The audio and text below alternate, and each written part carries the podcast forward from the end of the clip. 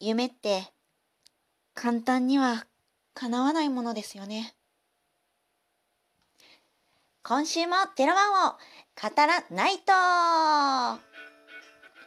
こんにちは、大です。えー、冒頭のつぶやきなんですけれども、10月11日、12日でですね、仮面ライダー01冬の劇場版のエキストラが募集されてたわけですよ。で、私はですね、これをツイッターで情報を見た瞬間、え、めっちゃ応募出てるやんこのやんの瞬間で、もうね、情報アップされて数分だったと思うんですよ。そこで応募ボタンを押したら、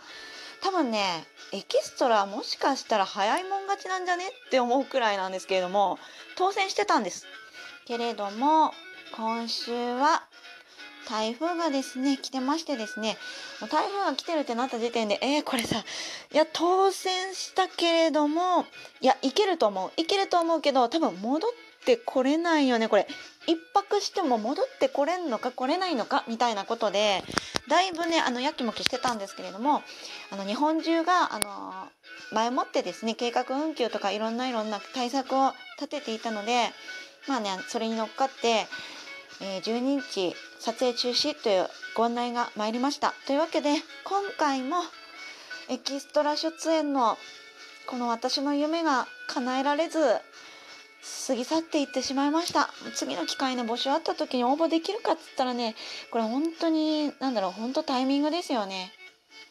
というわけで、あの、今週はちょっと残念な思いもしたんですけれども、まあ、これは仕方がない。仕方がないことです。あの、出演者さんにもね、あの、怪我があったりしたらいけないですから、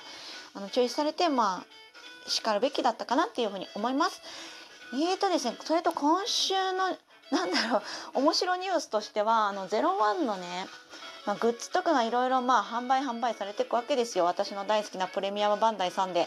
で今週のなんじゃこりゃっていうグッズがグッズというかねなんだこれ。あのね仮面ライダー01掛け軸アート01まんじゅうセット。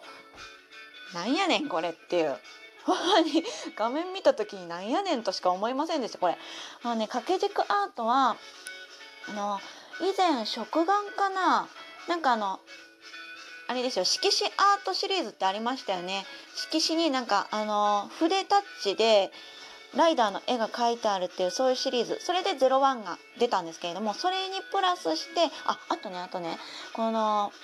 イラストに添えられる書文字ですね。このね令和っていう令和とあと漢字で01 01ですね。これがですねなんと仮面ライダー響きのロゴを制作された先生が書かれているっていうことでこれはこれはなんか結構たぎたぎりますよねっていうような商品なんですけれどもなぜまんじゅうがセットされているんだっていう。しかもねそのまんじゅうがね01って書かれてるのとあと黄色いおまんじゅうには01のマスクの、えー、イラストイラストというか絵ですね。それがあの焼き印というか押されてます。ちょっとこれね掛け軸はいいけどなぜまんじゅうをセットにしたまあ和風だからかなっていうような気もしますけれども4180円です。興味のある方はいかがでしょうか？あとはあのベルトがねやっぱ次々と発売されているわけですけれども主人公のアルト君のベルトも出てるしあとエイムズのベルトももう出てたんですよね。それに加えてゼツメライザーですね。あの滅亡迅雷ネットのそっち側のベルトも出てきましてですねもうお父さんお母さん大変だな大きいお友達も欲しくなっちゃうよねっていうような、グッズです最近は主人公のライダー2号ライダーだけじゃなくもういろんなベルトが出てるんだなっていうふうにああなるほどなって思ったネットニュースでした。えー、それからですねもうなんかこんなあの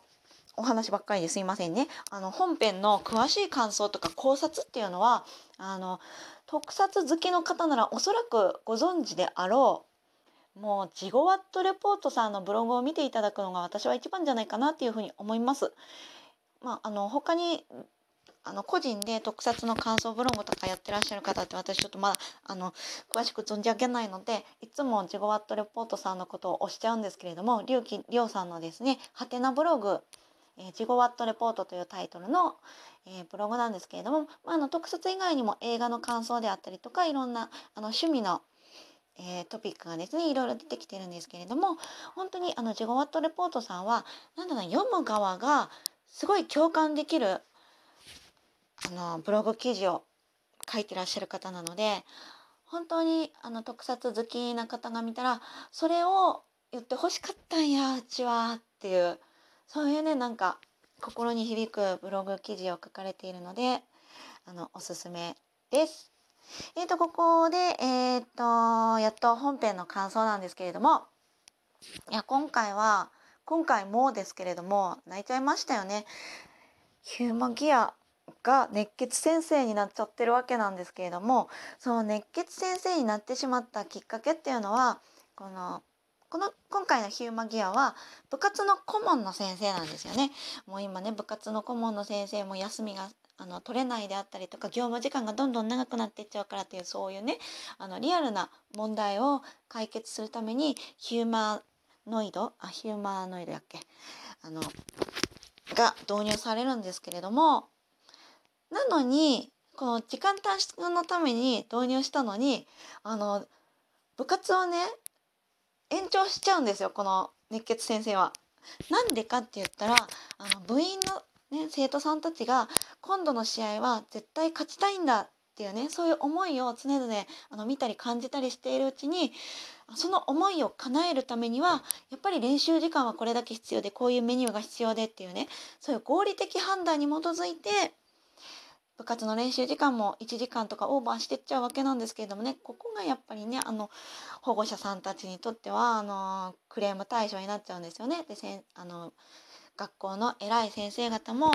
あのこれは困ったっていうことであのこのヒューマノイドをあのリセットしてくれないかっていうことでアルト君社長に、まあ、相談を持ちかけたわけなんですけれどもこの回はですねこの人間にどんどん感化されて自我が芽生えていってしまうそういうヒューマギアヒューマノイドもいるっていうことですよね。ここはちょっと大きくトピックされてたんじゃないかなっていうふうに思います。あ、あの先週の親子関係を築き上げてたあのお父さんとね娘死んじゃった娘さんのあの関係でもそうだったんですけれどもなんかあのヒューマノイドとそういったねこう思い入れがあのもっと大きくなっちゃう場合ですよね。前回は親子関係という関係だったけれどもこのヒューマノイドが自分でこの外見ですね側を設定できるっていうことからこの自分好みのヒューマノイドを作れるわけじゃないですか。ということでやっぱりヒューマノイドと恋愛したいとか恋愛してるもしかしたらしてるっていう人もいるんじゃないかなって思うんですよあの世界では。で、えー、人をねこう個人としてヒューマノイド個人として好きになるヒューマノイドが人間使用者である人間を子として好きになっていく関係っていうのはどういうふうに描かれるんだろうっていう関心が私にはあります。で今回はあのねジンさんからこう漏れ出た漏れ出た情報っていうかなんですけれどもこのヒューマギアですねあの敵側のヒューマノイドにされてしまうそのベルトをつけられてこの暴走ロボットにさせられてしまうきっかけってなるのはこの自我が芽生えてきたヒューマノイドを狙ってるっていうことなんですよ。となるとあのアルト君はこうヒューマノイドは人間にとってとても、あのー、いいパートナーになれるんだっていうことでこう自我の芽生えっていうのも割とこう割とというかもう肯定的な立場じゃないですか。なのに自我が芽生えてくるとそういうふうにヒューマギア化されて、まあ、戦わなければならないっていう存在になっていってしまうこのなんか葛藤というかそういうふうな描写っていうのがこれから多くなってくるから結構辛い展開っていうのも多くなってくるんじゃないだろうかというふうに思いました。えーとまああの真面目な感想で言うとそんなところなんですけれどもまあ、今回の回はね新しい登場人物として暗殺ちゃんロボットが出てくるんですよね。もう何この暗殺ちゃんっていう呼び名がまたなんか可愛いなって思ったんですけれども迅さんがねまたねこのお子様な面を前面に出していた回ですね。で暗殺ちゃんね途中でエイムズさんにねこう誘拐されてっちゃうんですよ。エイムズさんはエイムズさんでこの、えー、テクノロジーというかそれの分析のために暗殺ちゃんを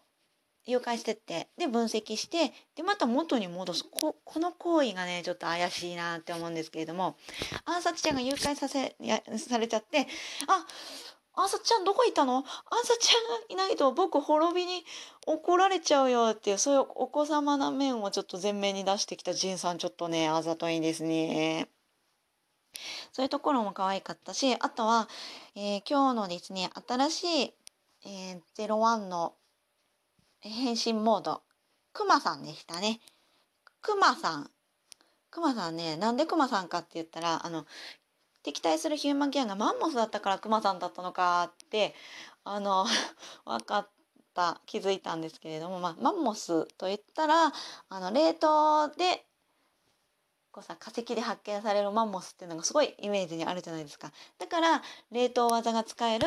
まあ、北極熊のクマさんが新しいこうギアとして出てきたのかなっていうふうに思うんですけれどもあのねあテレビ朝日さんのサイトで新しいねこのえー、ライダーのライダーが出てきたらその紹介とかもされてるんですけれどもなんかね頭部この頭の部分ですねこれだけ写真が載ってたりし強調されてたりするんですけれどもクマさんはね可愛いのはお手手ですよ手がねちゃんとちゃんと肉球みたいな感じがあってなんかむっくりした手だったのがすごい可愛いのでもしあの録画とかされてる方はもう一回あのクマさんですね、えフリージングベアモードこれもう一回見てほしいなって思います。というわけで時間がやってきましたので今週はこんな感じです。バイン